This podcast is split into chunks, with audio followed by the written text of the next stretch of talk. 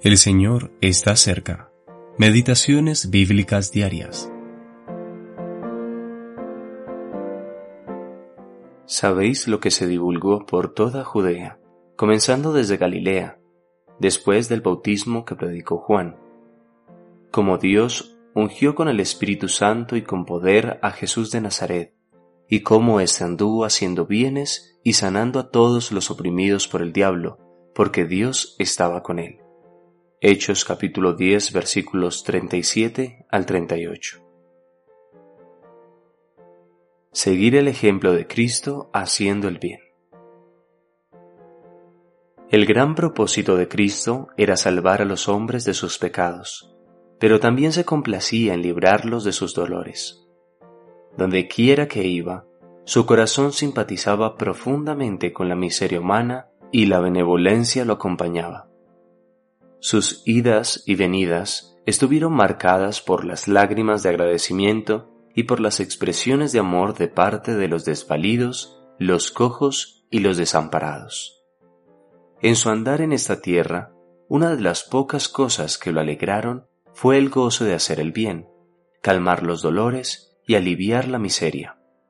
No dudó en viajar si tan solo una persona necesitaba ser consolada o aliviada.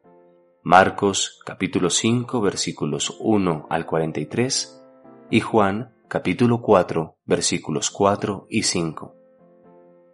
Su bondad no fluyó a través de la intervención de otros, todas fueron acciones personales.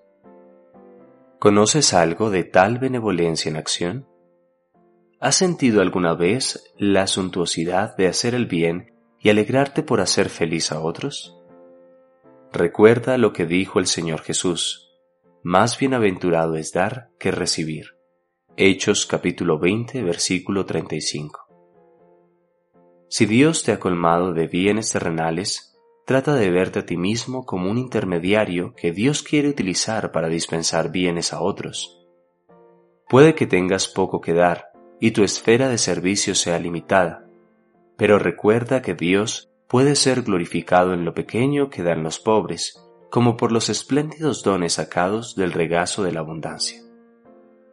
Lo más noble de la benevolencia cristiana no reside en dar grandes fortunas. Nuestro Señor anduvo haciendo bienes. La vista cordial, la palabra amable, el pequeño servicio prestado con humildad, el regalo hecho sin esperar nada a cambio, todos estos son torrentes del río que alegra el corazón de Dios. J. R. Macduff